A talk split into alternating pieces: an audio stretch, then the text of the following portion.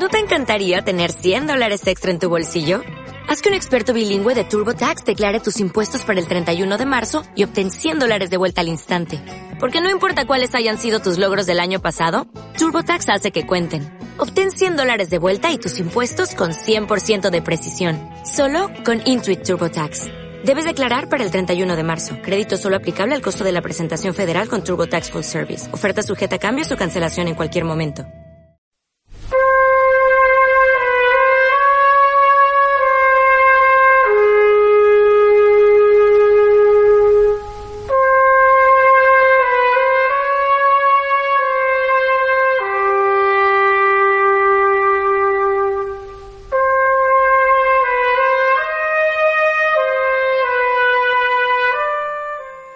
No conozco la clave del éxito, pero sé que la clave del fracaso es tratar de complacer a todo el mundo. Woody Allen sabía lo que decía cuando pronunció esta frase. En este humilde programa de cine no tenemos miedo al fracaso. Tampoco esperamos el éxito, pero si llega, mejor. No os complaceremos a todos los que estáis ahí, al otro lado del micrófono verde que tengo ante mí, pero sí a los incondicionales que semana a semana sintonizáis APQ Radio para escuchar cinómanos habituales, esa pequeña joya de las ondas españolas que habla del cine que a mí me da la gana y sin mirar índice de audiencia alguno. Bienvenidos amigos.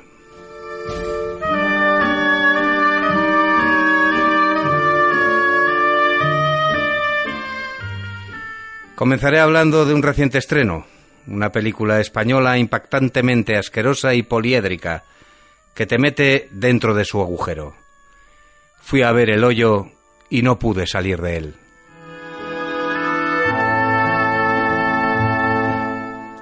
La semana pasada pinchamos algunos de los temas musicales que incluyen sus películas.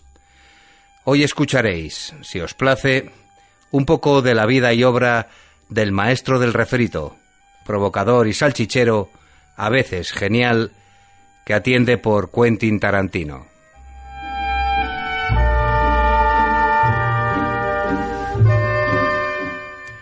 El de hoy es un programa especialmente coñazo, porque solo escucharéis mi voz, ya que no ha acudido ningún invitado a la cita habitual, por lo que este programa lo llamaré solo Cinómanos, porque no hay ningún habitual.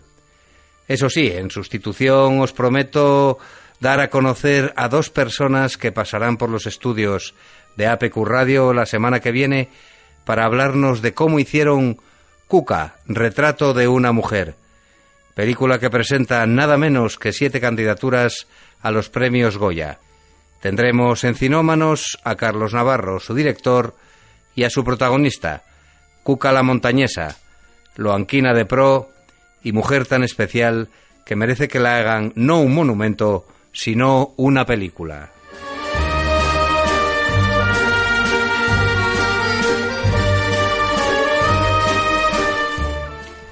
Os diré que no sé por qué no acudí ni una sola vez al único y prestigioso Festival de Cine de Gijón, cuya última edición se clausuró el pasado día 23. Trataré de compensar esta incomprensible ausencia investigando sobre su historia y películas exhibidas a lo largo de estos 57 años de vida y largarlo en este capado programa de cinómanos.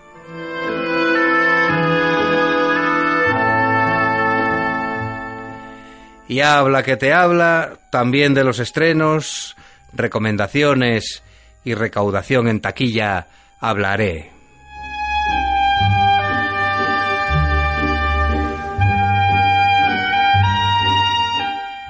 Y al final me callaré un poco para que podáis oír algunos cortes de las bandas sonoras de un director de orquesta, ya anciano pero en activo, que compuso más de 100 partituras para otras tantas películas que recordáis precisamente por su música.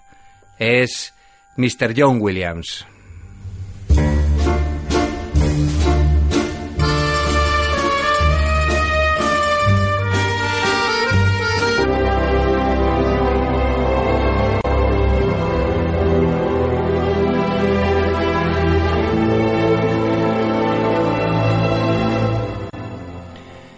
La falta de películas a priori poco atractivas que se proyectan en el multicine comarcal me hace indagar en la red información sobre un film dirigido por el totalmente desconocido director vasco Galder Gaztelu Urrutia, titulada El Hoyo.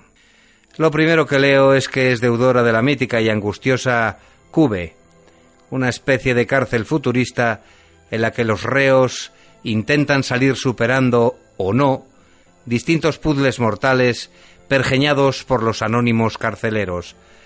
Recuerdo que esta película me flipó allá por el final de la década de los 90.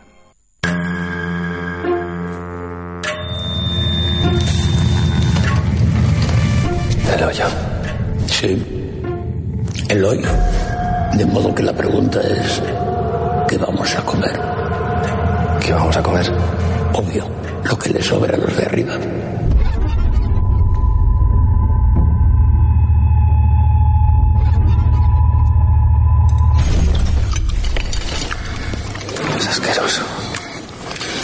Esta comida ya ha sido comida.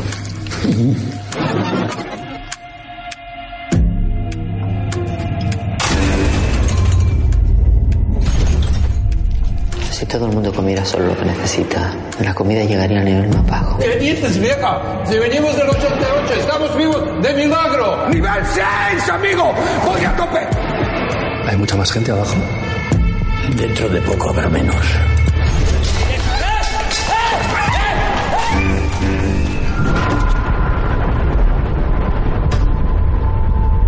Tiene buen corazón. No creo que sobreviva usted mucho tiempo. ¿Que era una persona? El hambre desata la locura. Yo le ofrezco la posibilidad de vivir. Ayúdame a bajar. Tiene usted pinta de ser de los que saltan cuando está arriba. Los que no tienen agallas cuando están abajo.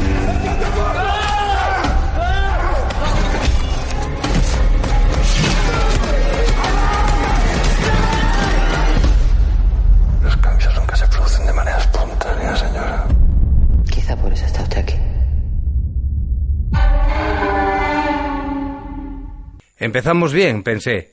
La temática es cojonuda. Así que seguí buscando críticas y opiniones hasta elegirla entre las candidatas a llevarme esta semana al cine.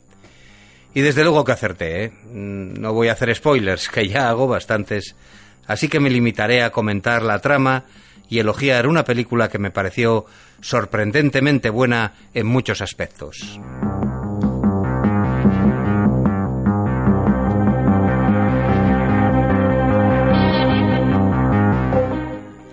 La historia va de una construcción vertical, a modo de hoyo, dividida en niveles y en los cuales se encierran aleatoriamente y durante un mes en cada nivel a dos personas que deben sobrevivir con lo que va quedando de los víveres que bajan desde el primer al último nivel. Durante un breve espacio de tiempo y sin poder guardar, esto es muy importante, ningún tipo de alimento. Así, de repente, ya me viene a la cabeza que estamos ante una película alegórica, de marcada crítica social, pensé. Dependiendo del nivel en el que estés, podrás vivir bien, regular, mal o no sobrevivir. No hace falta haber leído a Descartes para oler las diversas vicisitudes que acompañarán al protagonista en el reflejo de la vida acelerada en cada nivel, exactamente igual que cualquier ser humano que viva fuera del alegórico hoyo. Estamos, pues, metidos todos en el mismo agujero.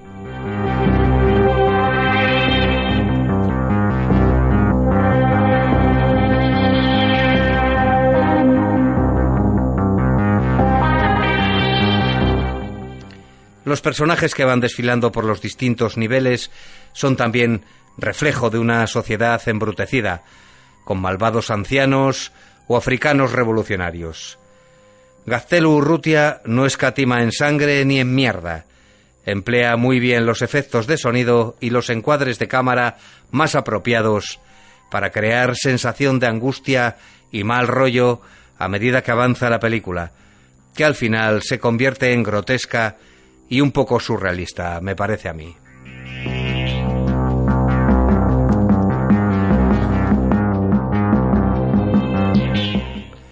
Creo también que Gacelo Urrutia intenta remover conciencias, o simplemente recordar en el hoyo en el que estamos todos metidos, y que el hombre es un lobo para el hombre, como decía el filósofo inglés Thomas Hobbes.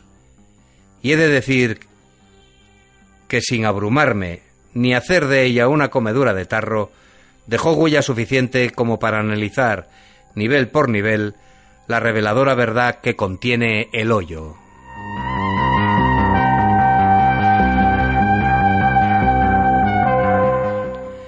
A pesar de transcurrir en un ambiente monótono y sin prácticamente cambios de escenarios, la película es muy entretenida, con episodios de comedia negra, con frases lapidarias pero sin discursos de saldo, con gore sangriento y escatológico, bien interpretada por actores poco habituales en las películas nacionales y que tiene el mérito de parecer una producción con un presupuesto alto, siendo en realidad un producto de serie B española, lo cual equivaldría más o menos a una serie doble Z americana como mucho.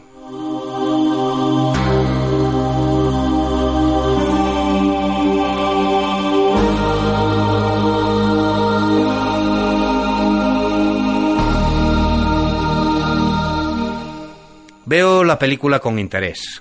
Y como ya dije, no me como el tarro con posiciones éticas de tal o cual fulano que aparece por el hoyo. No al menos mientras la veo. Luego, a ver, al salir de la sala y sobre todo al escribir esta pesada crítica, intento colocar a cada uno de los personajes a uno u otro lado de la línea. Este ye bueno, esta ye mala, este ye regular. Y me doy cuenta enseguida que no hay línea alguna que separe lo bueno de lo malo cuando lo que está en juego es la pura supervivencia.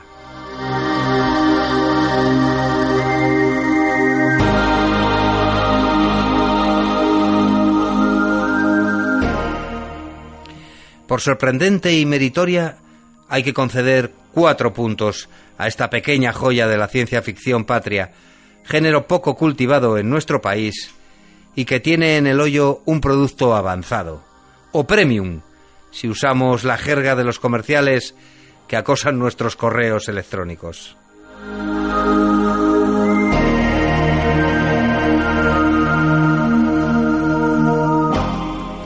Este, este Gaztelu Urrutia se hizo con el premio a la mejor película de director novel en el último Festival de Siches. Ojito, y he leído en un periódico vasco que el mismísimo Shyamalan, sí, el del sexto sentido y el protegido, un director irregular, creo yo, pero notable a mi entender, anda detrás de los derechos para hacer un remake de, de esta película del hoyo. A ver si sale. No porque tenga especial interés en ver la versión del director indio, no, no, no, con esta del hoyo que vi ya me vale, sino, bueno, pues porque supondría un reconocimiento a la obra de Gaztelu Urrutia, para ver si nos hace otra película tan interesante y atractiva como es El Hoyo.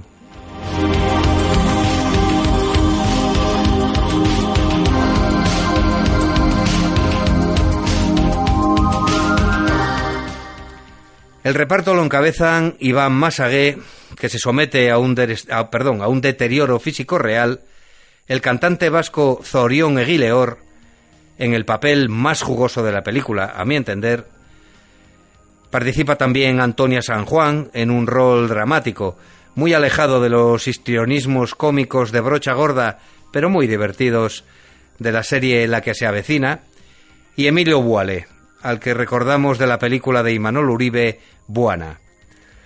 El estupendo guion corre a cargo del dramaturgo caracterizado por guiones con componentes siempre de lucha social, comedia y drama, unidos de manera kafkiana. Hablo de David de Sola y de Pedro Rivero, ¿eh? un novelista gráfico y director de cine vasco de mucho éxito.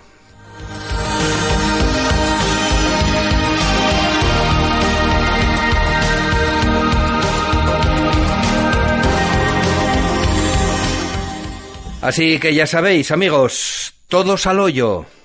A ver quién es capaz de salir vivo de él.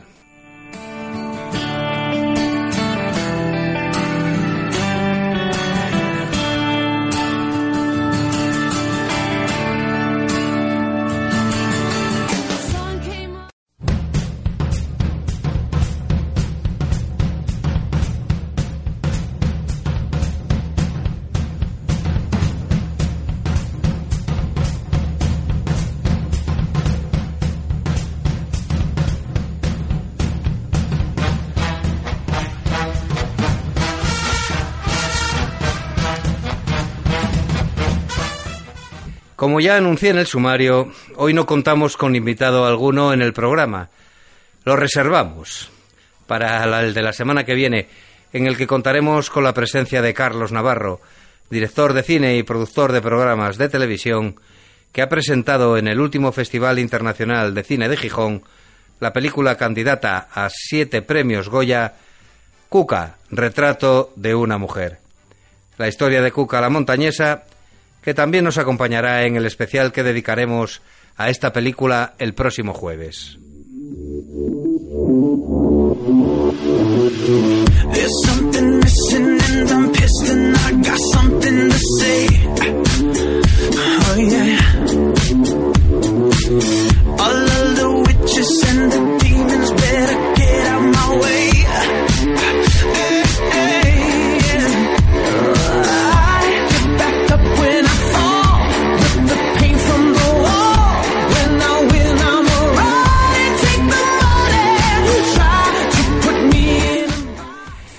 Bueno, esto me da pie a alargaros una buena e interesante perorata sobre el FIX, su historia, anécdotas y datos acerca de un festival que goza de prestigio internacional y que nació hace 56 años como Certamen Internacional de Cine y Televisión Infantil.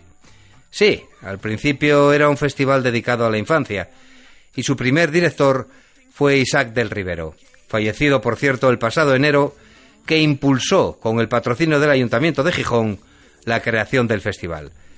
Del Rivero era un ilustrador, editor y guionista, natural de Colunga, que publicaba sus viñetas en la Nueva España, y cuya pasión por el cine hizo posible este festival, que, bueno, con muchos cambios que ahora contaré, perdura durante 57 ediciones.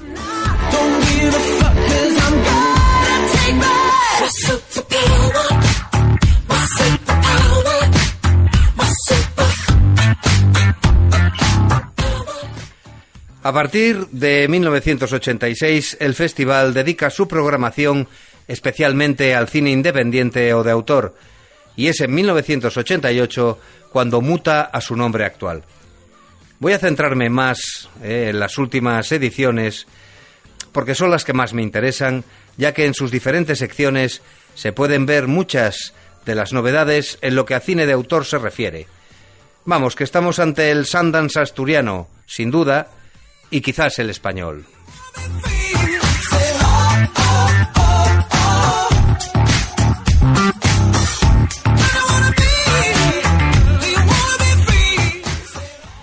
Sin desmerecer ni mucho menos a los que otros directores que, que participaron en el, en el FIX y que creo que durante el periodo que ocupó la dirección José Luis Cienfuegos, que fue entre, creo recordar, 1995 y creo que 2011. ¿eh?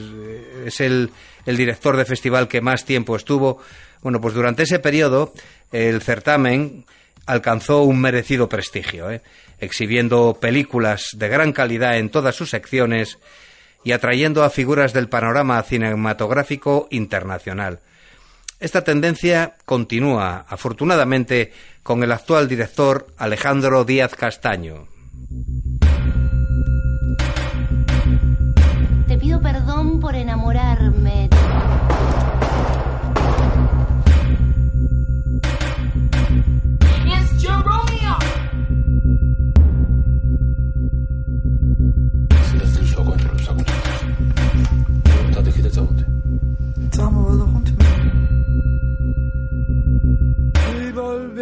Volver, volver.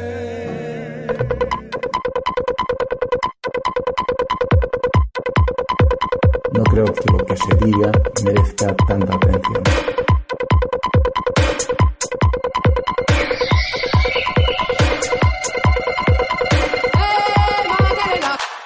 Sería casi imposible y pesadísimo que hablara de todos los cineastas que pasaron por el festival, los galardonados y las películas que se exhibieron, pero haré un pequeño resumen de las secciones en las que se divide el festival en la actualidad y qué gente participó en ellas. En la sección oficial en la que participan cortos y largometrajes dirigidos a un público que no espera ver cine convencional, superproducciones hollywoodienses de medio pelo. No, aquí, al fix, se viene a ver cine de autor, señores, de cualquier autor, ya que la inscripción es libre y si pasa el corte del jurado, será proyectada en las salas de la ciudad en alguna de sus secciones.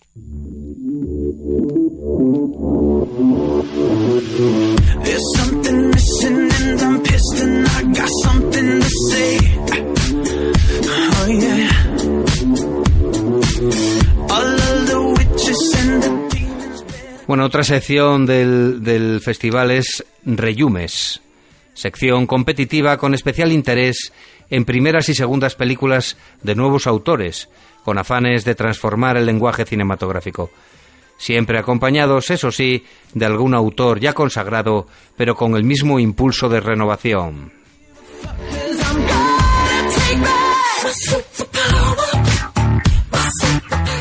Enfant terrible, el mejor cine infantil y juvenil del momento en una sección que recoge el espíritu original del Festival Internacional de Cine de Gijón, desde las comedias de animación hasta los conflictos sociales encarnados en la piel de adolescentes.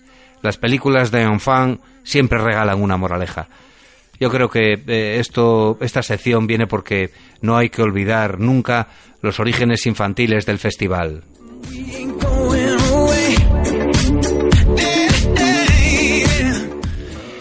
Animafix muestra algunas de las propuestas más sugerentes, atrevidas y vanguardistas de la actual producción cinematográfica en el marco de la animación.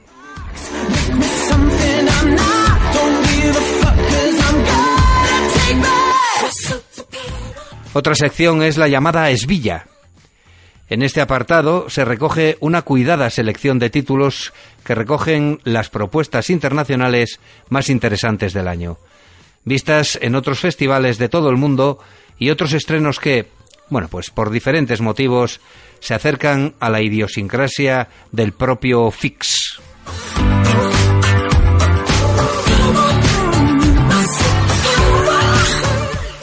Yendes. Yendes, como su propio nombre indica, límites en castellano, se sitúa en la frontera del cine narrativo y el experimental. Propuestas arriesgadas que conectarán con los espectadores en busca de nuevos de nuevas experiencias. Uf, aquí aquí en esto de Yendes cabe prácticamente de todo, incluso un, uno titulado La inspección. Algunos de nuestros oyentes saben de qué producto estoy hablando.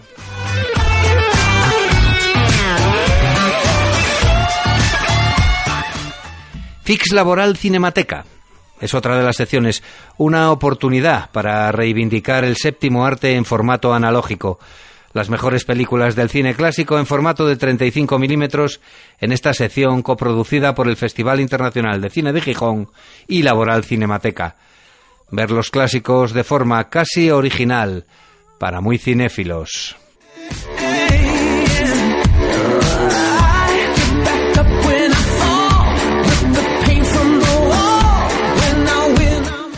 Retrospectivas y ciclos es otra de las secciones.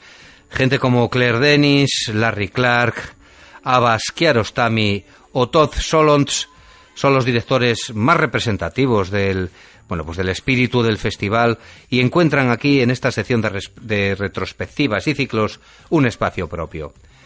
Pasado y presente cinematográfico se unen en estos homenajes retrospectivos en los que se proyectan las filmografías exhaustivas de dichos autores. También para muy cinéfilos, ¿eh? Sobre todo apasionados de la obra de estos artistas. Yo destacaría a Kiarostami, el más influyente director iraní del siglo XX y lo que va del XXI, ganador de la Palma de Oro del Festival de Cannes en 1997 por un tironazo enorme titulado El sabor de las cerezas.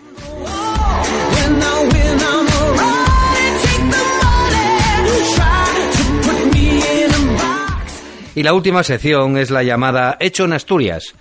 El compromiso del festival con las producciones y con los realizadores astures se hace visible en esta sección, donde tienen cabida aquellos cortometrajes y largometrajes firmados por cineastas del Principado. Y ahora eh, os voy a decir, vais a flipar, ¿eh? Con algunos de los nombres que salen en el, en el palmarés del festival. Por ejemplo, James Mangold, ¿eh? autor de Copland o el remake de Yuma, titulado El tren de las 3 y 10. Pues, pues Mangold ganó el premio al mejor largometraje por Heavy en 1995.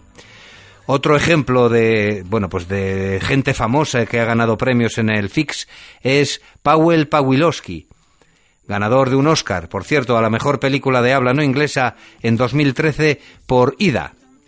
Pues, pues Pawilowski ya había estado presentando y ganando el galardón al mejor largometraje por Last Resort.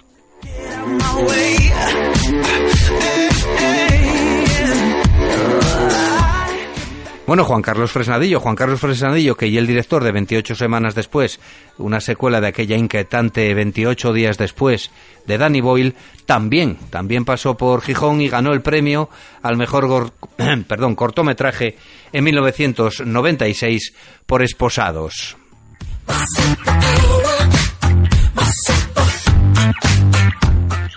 Y vais a seguir flipando porque Adam Sandler, al que considero el anticristo del cine independiente, representante del humor zafio de brocha gorda y divertido, ganó el premio al mejor actor por Embriagado de Amor en 2002. Bueno, supongo que será lo más parecido a cine independiente que habrá hecho Sandler. No lo sé seguro, ¿eh? Pero bueno, en cuanto a, a las mujeres, ganaron, por ejemplo, Hilary Swank, la de Million Dollar Baby, el galardón a la mejor actriz en 1999 por Boys Don't Cry. Y la estupenda y andrógina Tilda Swinton ganó lo mismo, el, actor, a la, perdón, el premio a la mejor actriz eh, en 2005, sí, en 2005 tengo apuntado aquí, por una historia de superación eh, de un niño que no puede parar de chuparse el dedo pulgar. La película en cuestión se titula Thumbsucker. Y para terminar, sabed que la ganadora de la triple corona, es decir, dos Oscar, dos Globos de Oro y un BAFTA, una tal Frances McDormand, completó su abultado palmarés con el premio a la mejor actriz del Festival de Gijón en 2003 por La calle de las tentaciones. Yo supongo que guarda el premio en el mismo cajón que los Oscars y los BAFTAs.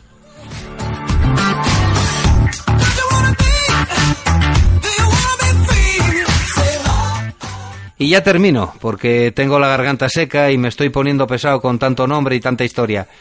Está claro que los asturianos tenemos a nuestro alcance un evento cinematográfico de primer nivel, con secciones varias enfocadas al cine independiente y de autor que tanto me gusta.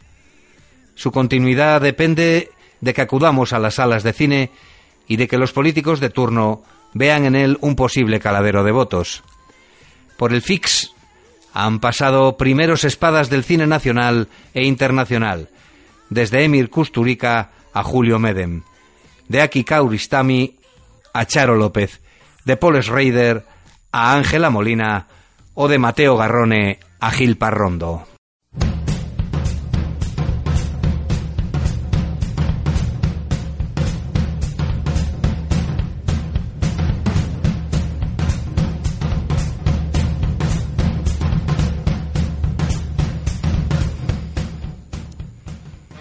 El director más influyente de su generación, un genio innovador, el más transgresor de los directores independientes.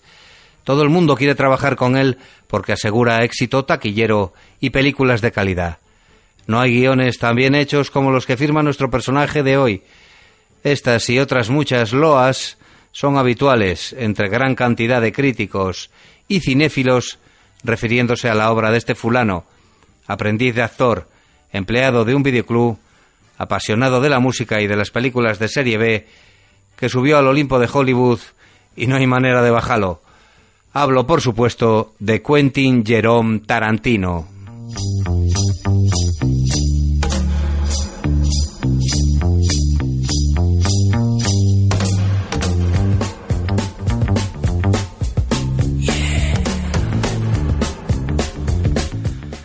Este tipo desgarbado y más bien feo nació en Knoxville, Tennessee, en 1963 y no se molestó en hacer estudios universitarios. Solamente tomó clases de interpretación en una escuela superior del sur de Los Ángeles, al que se trasladó con su madre, que fue la que lo crió. Trabajó en un videoclub, como dije, y comprobó así, de primera mano, cuáles eran los gustos del público, lo que supongo le ayudó a escribir sus primeros guiones. Cuando la gente me pregunta si acudí a la escuela de cine, les respondo que no, que fui directamente al cine. Esta frase le define como autodidacta y empieza a escribir guiones que no consiguen convencer a ningún productor.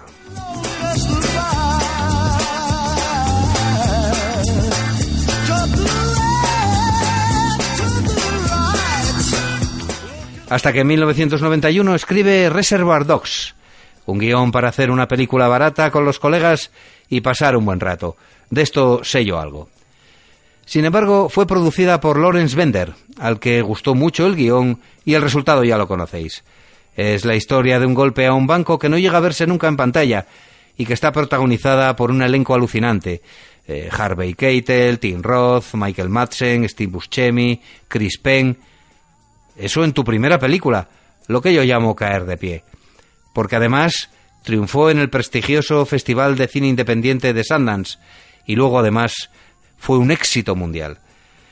La película, hay que decirlo alto y claro, es cojonuda. Y el uso de la banda sonora la engrandece aún más. Junto con Jackie Brown y Pulp Fiction, son las mejores obras de este cineasta, pienso yo.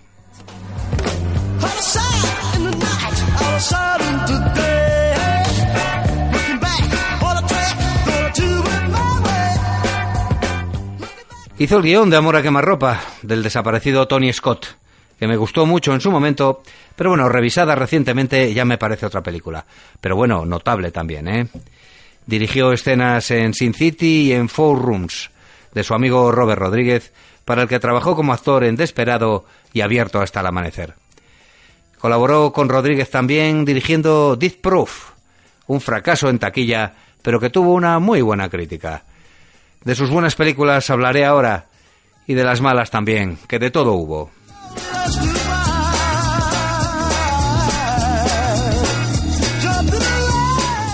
Tarantino es un fanático de las películas de artes marciales y de la serie B, de la música setentera y de la sangre a raudales, pero también de diálogos geniales y de bodrios insustanciales próximos al esperpento. Creo que mayormente sus películas son copias de otras. Sin más. Ha visto tantas que hace un refrito, lo guioniza, lo rueda con la ayuda de grandes estrellas de Hollywood y le pone música guapa para que recordemos las escenas, en muchos casos inútiles, que forman sus larguísimas películas. Pero oye, he disfrutado tanto viendo Pulp Fiction o Reservoir Dogs que me da igual que las haya copiado de algún serie B americano o un Spaghetti o una de esas de artes marciales protagonizadas por imitadores baratos de Bruce Lee que veíamos en el cine Ráfaga de Villalegre. Me da igual, repito, son buenas como Django Desesperado o Malditos Bastardos. Kill Bill es un homenaje a, a esas películas hongkonesas que tanto vio Tarantino en su juventud. Y su última película, Érase una vez en Hollywood, es una auténtica pijada, rodada como un videoclip a mayor gloria de lo buenorro que está todavía Brad Pitt. De los gloriosos ocho diré que es una película llena de estrellas, ¿eh? en papeles secundarios. Es una obra de teatro sangrienta y perturbadora que va increciendo a medida que transcurre su metraje. Buena, sin más. Y lo dije antes y lo repito ahora, Jackie Brown es su mejor película. A pocos puntos, eso sí, de Reservoir Dogs y Pulp Fiction, pero está llena de un lirismo que no aparece en las otras cintas. Sus diálogos son magistrales y los papeles de Pan Green, rescatada del ostracismo por Tarantino para hacer el papel de Jackie Brown, y su relación con el fiador de la libertad condicional, encarnado por el siempre estupendo Robert Forster, además de un psicópata malhumorado y cabrón, con la cara de Robert De Niro, hacen que la destaque sobre todas las demás obras del señor Quentin.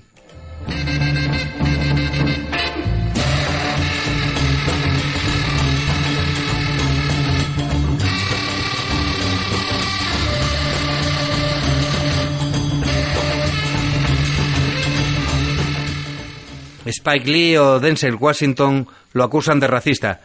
Quizá porque nunca trabajó con ellos. O porque de verdad es un racista. No lo sé, la verdad. Pero le gustan mucho los pies de las mujeres y la sangre a tutiplén en sus películas.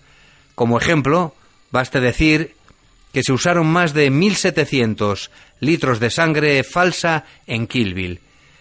Todos los personajes fumadores en sus películas gastan la marca Red Apple, inventada por Tarantino.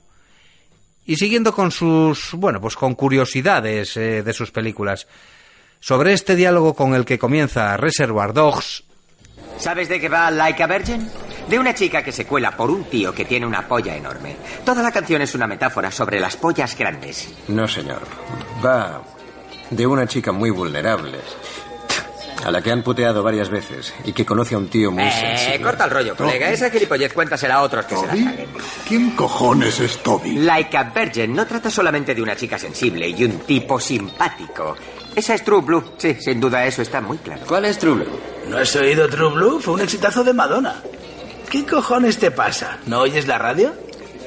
Oye, no he dicho que no la haya oído, solo he preguntado de qué va. No soy fan, Madonna. A mí tampoco me enrolla. A mí me gustaba al principio en Borderline, pero desde Papa Don Preach paso de ella. Eh, me estáis liando. Con tanto rollo ya no sé lo que os estaba diciendo. ¿Qué coño era? Ah, Toby, esa chinita. ¿Cuál era su apellido? ¿Qué es eso? Ah, una vieja agenda que encontré en un abrigo que hacía mucho que no me ponía. ¿Cómo se llama? ¿De qué cojones estaba hablando? Que True Blue va de un...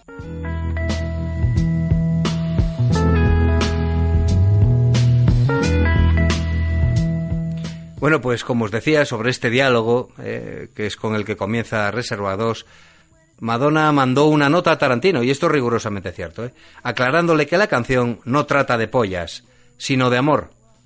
Amor a las pollas, pensaría Quentin. Bueno, groserías fálicas aparte, y volviendo a su obra, he de decir que si lo poco que nos espera de Tarantino va a ser del nivel exhibido en Érase una vez en Hollywood, mejor que se retire ya. Y nos deje un sabor de boca agradable e inolvidable. Que si no tiene ganas de dirigir películas, pues que se dedique a los guiones, que también los hace muy bien. Que si echa de menos una esposa e hijos, como declaró hace tres años, pues que se ponga a ello. Y si dentro de unos años pone un puesto de fruta o una pescadería en Palamos, por ejemplo, lo comprenderíamos, porque es su vida y cada uno la vive como quiere y puede. Pero si va a seguir haciendo películas, coño, queremos que sean como las primeras. Las que sabías que eran suyas, desde los primeros planos hasta los títulos de crédito. Las que molaban. Acción combinada con diálogos e historias surrealistas que se entremezclaban hasta el más sorprendente de los finales. Tarantino en esencia.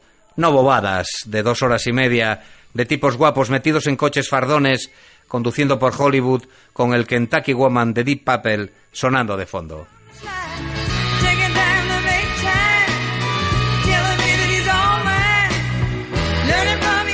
Pero bueno, Tarantino es sin duda un talentoso cineasta y lo ha demostrado durante estos años.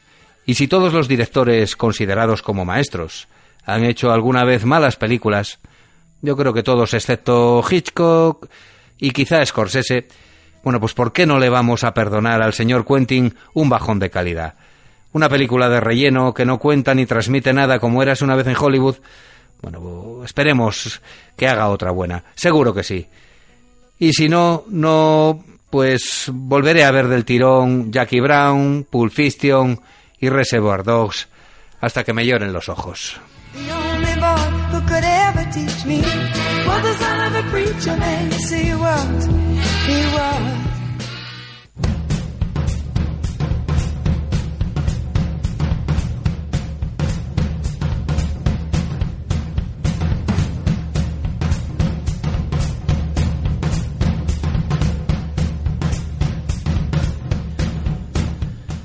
Bueno, eh, esto de las recaudaciones semanales en las taquillas españolas, la verdad que cambia muy poco de una semana para otra, ¿eh? Así que seguimos igual en lo que os conté en el último programa, con la excepción de que la primera en recaudación semanal es la protagonizada por la pareja Christian Bale y Matt Damon en Le Mans 66, que trinca casi 800.000 euros en su primera semana.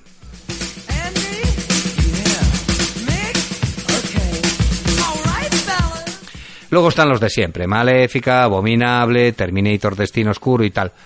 Solo deciros que hasta el momento la película que más ha recaudado desde su estreno, y según el portal de cine Film Affinity, es Padre no hay más que uno, del ínclito Santiago Segura, que convierte en oro todo lo que toca, aunque sea malo.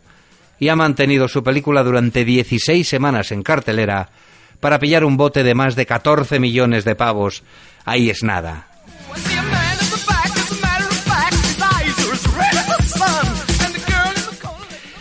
Por si os interesa, diré que la unánimemente admirada Joker lleva en siete semanas de exhibición en los Estados Unidos, ojo, ahora estoy hablando de los USA, pues lleva en estas siete semanas embolsados cerca de 323 millones de dólares. 3, 2, 3 millones de dólares. Habrá segunda parte, ¿eh? Me juego una caña en Sabugo con quien quiera apostar.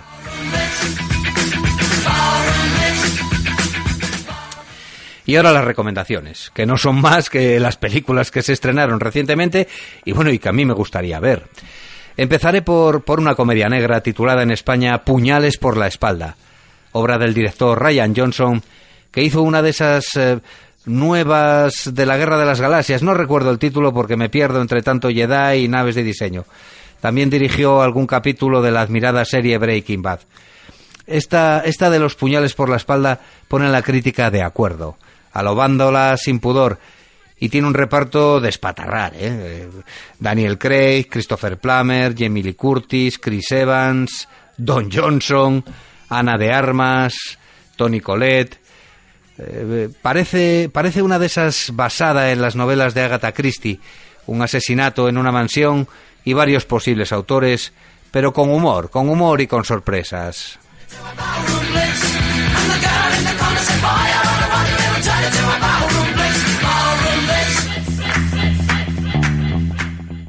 Una película argentina, país por el que tengo una especial predilección en cuanto a su producción cinematográfica desde que vi la bellísima y conmovedora El secreto de sus ojos, de Juan José Campanella, y protagonizada por Ricardo Darín. En La Odisea de los Giles, que es la que se estrenó recientemente y la que os recomiendo, creo que disfrutaremos del humor socarrón propio de esas latitudes sureñas y de nuevo del protagonismo del magnífico actor Ricardo Darín. La serie, o perdón, eh, la serie no, la película. La película la dirige Sebastián Bodenstein, que hizo en 2011, de nuevo con Darín, el simpatiquísimo drama Cuento Chino. La Odisea de los Giles cuenta la historia de un grupo de pringaos estafados durante la etapa del corralito y su plan para vengarse de los estafadores e intentar recuperar la pasta.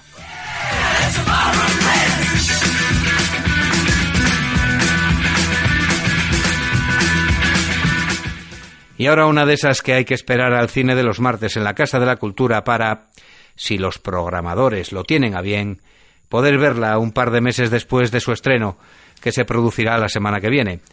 Se trata de Perros de Presa, una película polaca, dirigida por un desconocido, para mí al menos, Adrian Panek, que narra la historia de un grupo de niños huidos de un campo de concentración nazi que tienen que enfrentarse, además de a su iniciación como adultos, a la amenaza de un grupo de perros asesinos que guardan una mansión. Un drama histórico, creo yo, con tintes terroríficos, leo por ahí que está bien y que, bueno, la crítica le da eh, una puntuación notable.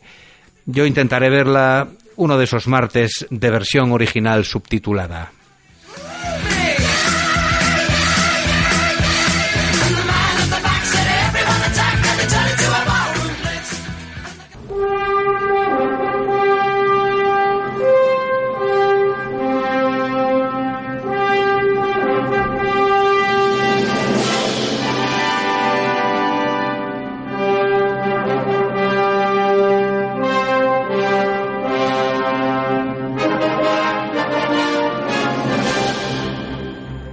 Sería obsceno por mi parte retrasar el homenaje que merece John Williams.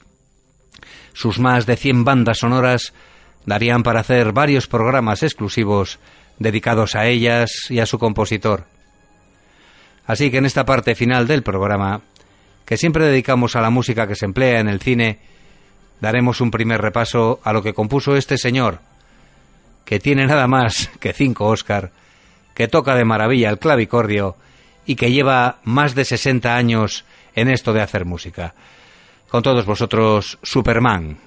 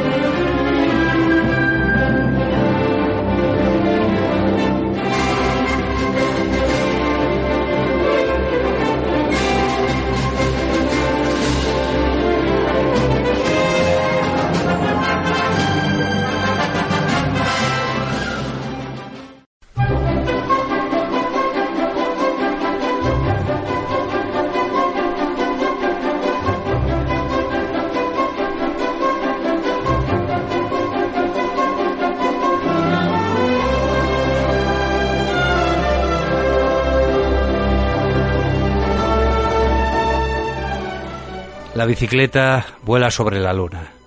Es ET.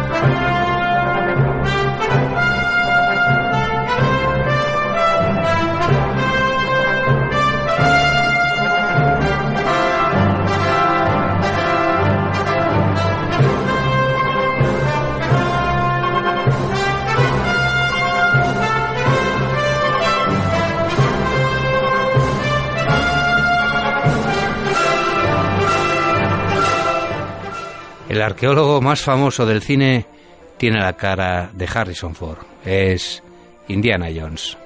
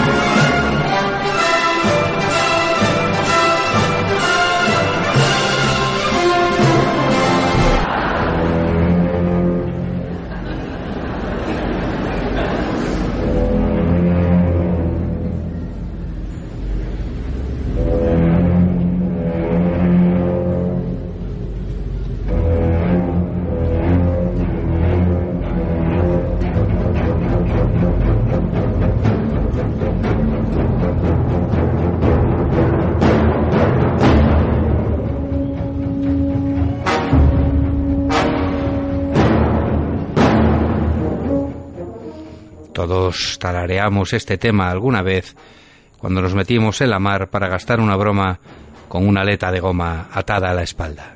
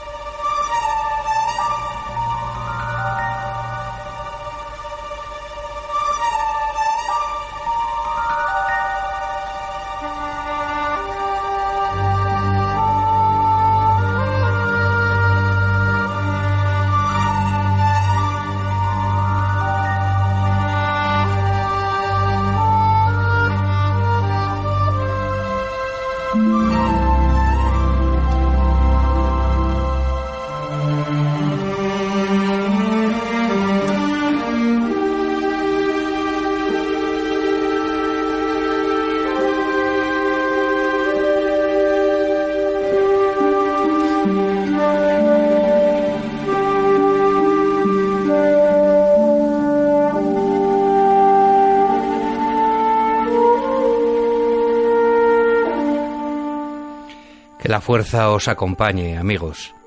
Os hará falta para superar este oscuro y lluvioso otoño y el próximo frío invierno que nos espera. Son tiempos de cambios políticos, pero nos conformamos con que todo siga igual. Compraremos más de lo que necesitamos e intentaremos disfrutar de lo bueno de la vida, que al fin y al cabo se reduce a rodearse de buena gente.